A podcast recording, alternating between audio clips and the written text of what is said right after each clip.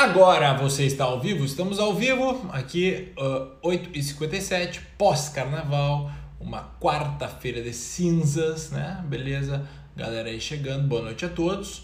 Alisson Zanetti, pessoal aí entrando, maravilha, tá? Bom, espero que o carnaval de todos tenha sido muito, muito, muito bom, vocês tenham curtido bastante, né? Uns aí no sossego das suas casas, outro na, na alegria dos bloquinhos, mas que todos estejam muito bem, tá? Hoje temos aí um assunto muito uh, interessante para tratar, tá? Uh, que parte, na verdade, de uma observação minha, tá? Com relação uh, à própria vida, né? eu sempre recebi muitas mensagens da galera falando, pô, Carlos, eu tô sem motivação, né? Estou me sentindo um pouco prostrada perante a vida, um pouco de dificuldade, a coisa não está andando, é uma coisa que não tem muito sentido, né? E eu falo assim, pô, como é que eu faço, né? Eu respondo para a pessoa, como é que eu faço aí, né? Na vida, o sol sempre insiste em raiar no mesmo momento, a gente tem que dar, eu tenho que dar as minhas aulas, eu tenho que fazer as minhas lives, eu tenho que gerar os meus conteúdos, eu tenho que tirar dúvidas dos meus alunos, enfim, tem toda uma, uma, uma rotina aí na vida que todo mundo tem, é uma coisa comum, né? E, pô, isso às vezes eh, não é por si só uma motivação, né?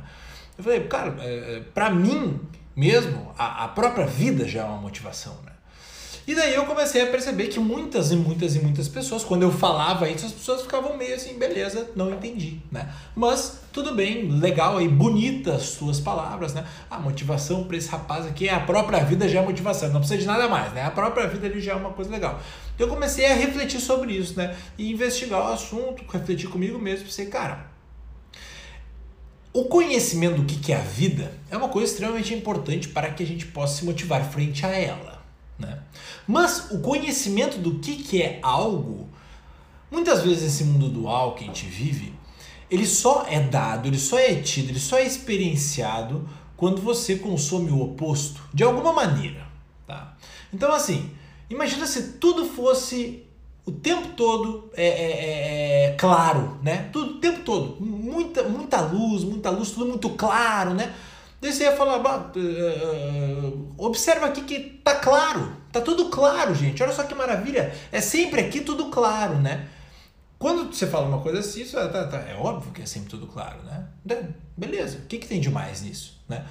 Se todas as pessoas tivessem o mesmo tamanho, né, a mesma altura, né, a gente não ia poder dizer assim, pô, como todo mundo é alto aqui, né? Olha aqui, todo mundo com dois metros, né? Olha aqui, todo mundo é. Não tem algo para diferenciar, né? Mas a partir do momento que no meio de toda a luz surge a escuridão, a gente começa a entender o que é a luz. Né? Quando no meio de muitos baixinhos surge alguém mais alto, você começa a entender o que, é a altura, o que é a pessoa ser baixinha. Né? Você precisa, é claro, para compreender muitas vezes as coisas no mundo que a gente vive, você precisa de um oposto. Você precisa vivenciar o oposto. Por essa razão, por exemplo, que a prática de caridade é uma prática terapêutica no sentido mais positivo que tem da palavra. Por quê? Porque você vai lá ver uma, uma pessoa precisando de ajuda verdadeira, não é uma pessoa passando necessidade física, fisiológica, vezes pessoa doente, uma pessoa incapacitada, uma pessoa limitada, realmente você vê, olha para você mesmo com todos os órgãos dos sentidos no mais pleno funcionamento, com duas pernas, dois braços, você fala assim, puta caralho, eu tenho uma vida muito legal, né? E você olha pro outro, tá, pô, o cara tá, tá, tá feliz ali, mas ele está muito mais limitado do que eu. eu. Não posso reclamar da minha condição frente a essa condição que tá, não, não tá entendendo. Não tem como você reclamar quando você se depara com uma situação pior que a tua, que a sua, né? Então, uh, uh, conhecer os opostos, né? Muitas vezes é a fonte do conhecimento daquilo que você está tentando conhecer, tá? Então, uh, esse é o primeiro ponto aqui, tá? Muitas vezes, aonde você está buscando conhecimento não é aonde você vai assimilar aquele conhecimento. Você muitas vezes tem que buscar uma experiência oposta, né? Esse final de semana mesmo, fui passar o carnaval lá na casa do, dos pais da Juliana, na, o, o, irmão dela mora lá e tal. A gente foi lá para Santa Catarina, a gente subiu lá num morro e tal, numa mata bem fechada assim e tal. E daí, uma hora tinha uma caverna ali, daí o, o, o pai dela até comentou assim: pô, eu dormi uns dias numa caverna uma vez e só serviu para eu dar valor para minha cama, né? Ele comentou assim. Eu falei: é, é de novo, né? Nessa, nessa mesma questão de ao conhecer o extremo oposto, né, você cria uma distinção real, né, entre a sua cama, né, o colchão, a tecnologia do colchão, né, e a tecnologia ancestral de dormir embaixo de uma caverna. Né? Você encontra e você dá um valor que a coisa realmente tem. Mas não por estudar o colchão a fundo para ver como é legal o colchão e tal, as molas, como elas são distribuídas e o tecido melhor. Não, você não investigou o colchão. Você foi lá e dormiu uma, duas noites numa caverna. E quando você voltou, você falou: porra, agora sim, velho. Agora eu sei o valor que tem esse colchão. Tá?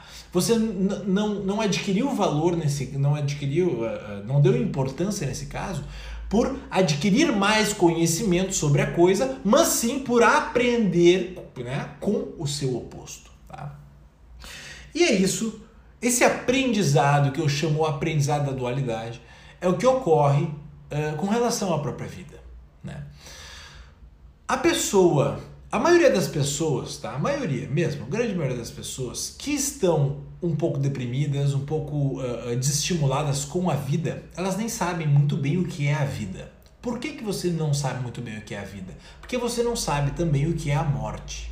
Né? É, é, é essa a, a, esse é o ponto oposto que você precisa experienciar em algum momento ou é, é, é passar por um processo né? Até de, de, de vivência proposital mesmo, eu tenho um dos exercícios que eu dou no meu curso de formação de yoga, justamente com o objetivo de fazer com que o pessoal amadureça nesse sentido, é um, exercício de uh, uh, uh, vivência do momento da sua morte. Né? O que foi, por exemplo, o que Ramana Maharshi, né? que foi o maior iluminado da Índia do século passado, o que ele fez e foi o estopim, né? Foi a fagulha ali para que ele se tornasse um sannyasi, né? O que é um sannyasi? O sannyasi é a pessoa que é, é, é, é abandona, renuncia né, à vida social e vai se dedicar 100%, se, se dedicar 100% à vida espiritual, tá?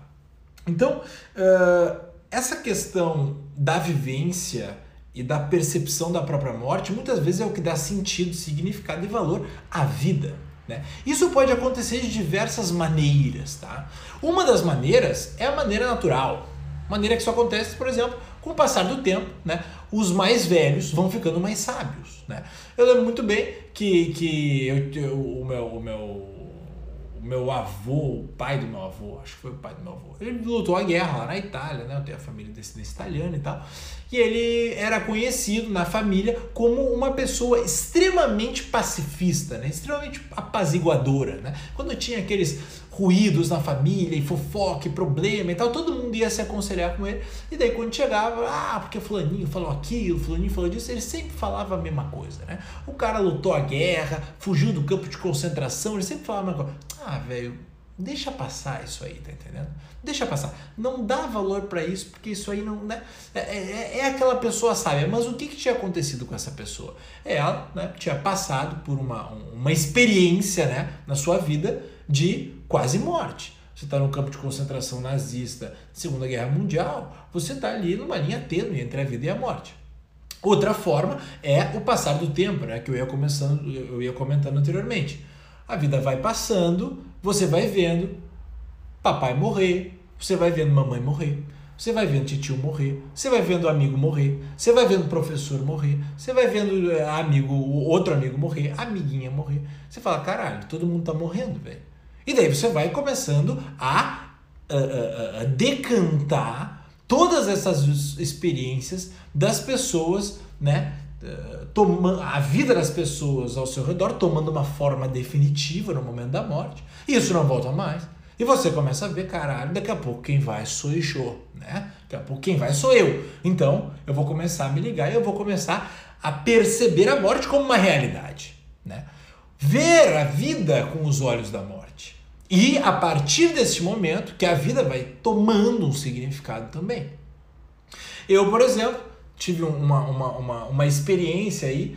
Um dia eu estava surfando aqui em Santa Catarina e tal, faz uns três anos atrás, e eu uh, pulei de uma onda assim, tava mar pequeno, bobageira assim, pulei de uma onda e dei com a cabeça reto no chão, assim, mas reto, uh, que depois da, do, do acidente eu, eu fui num médico, eu tinha oito protusões, né, que são os, o, quando, quando o disco, né, dá, dá aquela aquela, aquela fugidinha ali da, da vértebra, oito protusões na coluna. Comentou comigo, cara, por sorte, né, que tu não foi. Por sorte que tu não foi. E no momento que eu passei por essa situação, que eu bati com a cabeça ali, fiquei desacordado mais ou menos uns. Não sei quanto tempo, né? Naquele momento não tem como aferir muito quanto tempo ficou desacordado. Mas quando eu voltei daquela, daquela, daquela pancada, sem conseguir mexer o meu corpo, né? Obviamente, sorte que o mar tava com ondas bem calmas, assim. Eu segurei na prancha, eu olhei aquele ambiente ao redor e falei, cara, o mundo ia continuar acontecendo sem mim, olha só que louco. A onda ia acabar, uh, a onda ia continuar quebrando, o pessoal ia continuar jogando uh, frescobol na praia, né? O camarada aqui do lado ia continuar surfando, né? Até que daqui a pouco a galera ia se, se, se, mobilizar por ver ali uma prancha, sei lá, alguma coisa assim, e a galera ia me tirar do mar, eu não ia nem saber, né? Como é que... A morte é o tipo da coisa que quando você conhecer ela, você não vai mais ter formas de explicá-la, né? E daí eu falei, porra, que viagem. Eu fiquei refletindo aquilo. Falei, cara, é, realmente eu poderia ter ido, tudo poderia ter continuado ao normal. E é muito louco isso, pensar que a gente está inserido numa realidade de no momento que a gente vai embora, provavelmente meia dúzia de pessoas aí, né, vão sentir nossa falta. O resto cara, vai tocar a vida normal aí que é uma beleza, né? Ninguém vai notar nada. Né? Então, é, é, o tempo todo assim, agora morreu alguém, por exemplo, agora deve ter morrido alguém. Só que a gente nunca entra em contato, a nossa mente nunca se aproxima com essa realidade natural da morte. Por quê? Porque a morte ela tem um tom fúnebre culturalmente pra gente. Mas aproximar-se e olhar a realidade com o olhar da morte, com a percepção de que, cara, isso aqui que eu estou vivendo vai acabar. Quando você, por exemplo, passa por um acidente, né? Um acidente, quem aí já capotou o carro, já teve uma doença grave, né? Ou conhece alguém que passou por um processo desse, a pessoa depois desse processo, desses acidentes quase morte, ela volta de um acidente desse, cara, completamente modificada. Isso serve como uma, uma, uma espécie de peneirão aí para os seus pensamentos, aquilo que fica, aquilo que, que, que vai. Tem a frase de um filósofo que ele fala: o pensamento e a certeza mesma, correta mesma, é aquela que você mantém, é, você mantém esse pensamento na hora de um afogamento, né? Na hora que você está se afogando ali, ainda assim aquela certeza está na sua, na sua cabeça, né? Porque imagina, você passar por uma situação aí de quase morte, um afogamento, bater o carro e tal, e tá brigado com a pessoa que você ama, né? Você não tem certeza disso, você, muito pelo contrário, se pudesse, teria amado mais, se desculpado e, e tal. E viver com o olhar da morte é justamente viver tirando as porcarias da frente, né? E tirando o mimimizado da frente e cultivando aquelas coisas que realmente devem ficar na nossa vida, que é, por exemplo, o amor, a compaixão, a humildade, por aí vai, tá? mas tem pessoas também que, que, por uma centelha aí divina, não sei o que acontece, por um dom inato, já nascem com essa percepção, né? Já nascem com essa percepção. Muitas pessoas que eu conheço já nascem com uma maturidade e uma percepção real de que, cara, a morte está aí a qualquer momento, a vida é um milagre, né? Eu sei que eu o tempo todo estou preso por um fio de nylon, né, na vida, e que a morte é a, a, a normalidade, né? O, o que é o normal é a morte, porque em todo momento que se passa, uma possibilidade se concretiza e todas as outras poderiam ser a morte, por exemplo. Né? O que é frágil é a vida. E aí a gente vai amadurecendo nesse sentido, tá? Mas existe um outro processo, que é um processo que é raramente vivenciado por pessoas, principalmente aqui no Ocidente. E quando eu falo isso dentro do meio do yoga, as pessoas ficam até um pouco chocadas, né? Mas um processo de você vivenciar o processo de morte é o processo da meditação.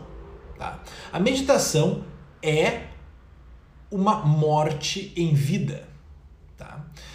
Quando a gente pega o Gorakbani lá, um Shastra, lá uma escritura bem, bem uh, uh, notável tá? na Índia, cuja a primeira frase né, uh, diz assim: morra yogi morra. Porque essa morte é, é, é, suave, né? porque essa morte é sutil e leve. Tá? Essa morte, que o autor ali, que é o Matsyendra nesse caso, ele, ele, ele estimula a morte. Mas quando alguém lê isso aqui, vai, ah, mas isso aqui é do diabo. Não. Quando ele fala para você morrer, ele fala uma morte das coisas que não prestam, uma morte do ego, né? A sua percepção ela continua ali vendo aquilo que ficou quando você foi, tá? Essa é a vivência da meditação. E nesse momento, muitas coisas que você valorizava, que você dava importância, como por exemplo orgulho, como por exemplo uma coisa que você não gosta, como por exemplo a, as nossas encrenquinhas do dia a dia, as inseguranças, biriri bororó, toda essa parafernália de coisa que é lixo, né, cai pro chão, na hora. Porque você vivenciou eu fui e o que ficou é o real. O que ficou é o verdadeiro. Quando você passa por uma vivência dessas, você conhece, você começa a aprender o significado da verdade, né? O significado da verdade. Então, é, a experiência da meditação é uma das experiências que é algo extremamente importante ser cultivado para que você passe por algum momento por essa vivência, tá? Então, a, a, a meditação experiências quase morte, você não precisa se colocar, obviamente, numa experiência quase morte, tá? Você tem a meditação para isso. Você tem outro exercício que eu posso passar mais tarde também para isso. Uh, você tem o tempo, né? A idade para isso. Com o passar do tempo, você vai ver aí fulaninho, fulaninho morrer e tal. Você vai amadurecendo a partir disso. Mas o fato é que olhar, né? Uh, a vida com a percepção da morte é conseguir dentro da dualidade achar um sentido, um significado, uma localização, né, para a vida. E quando alguém disser para você assim, pô, qual, qual é o seu estímulo diário? Né? O meu estímulo diário é a vida. É a vida. A própria vida já é um estímulo diário. Tá aí. Né? Não precisa de mais nada. Né? Por quê? Porque existe uma, uma experiência, existe uma aproximação, existe uma afinidade com o conceito de não vida, com o conceito de morte. E a partir do momento que se tem isso, você consegue posicionar, hierarquizar o que é a vida dentro daquilo que importa ou não importa para você. Tá? Então, este é o grande ponto, tá? Então, reflita sobre isso, pense sobre isso e principalmente só você, né? Hoje faz um chá, senta num cômodo da sua casa que não tem ninguém e reflete. Como seria se eu morresse hoje, né? Como que seria o obituário de amanhã? Né? Se alguém, um amigo meu, fosse escrever sobre mim, ah, o fulaninho gostava muito de jogar bola, morreu com o coração partido porque não perdoou o amigo de infância, como é que ia ser, né? Faça essa reflexão e tenho certeza que você vai gostar muito, tá? E se você curtiu essa live, tira um print dessa tela aí, posta nos seus stories, ela fica salva aqui até amanhã às 21 horas e 15, que é o horário que eu estou acabando ela hoje, tá? E marca aí pros seus amigos ver, pra galera ver, marca arroba Cardo Guaranha, manda pra galera no WhatsApp, bota no seu feed, como você quiser, que uh, você só faz um favor aí para as pessoas que te seguem também, porque esse conteúdo é nobre, tá? Tamo junto, galera, um grande beijo. Uh, final de semana estarei em São Paulo ministrando curso de formação. Nos vemos aí, galera, tá? Beijos, beijos, tchau.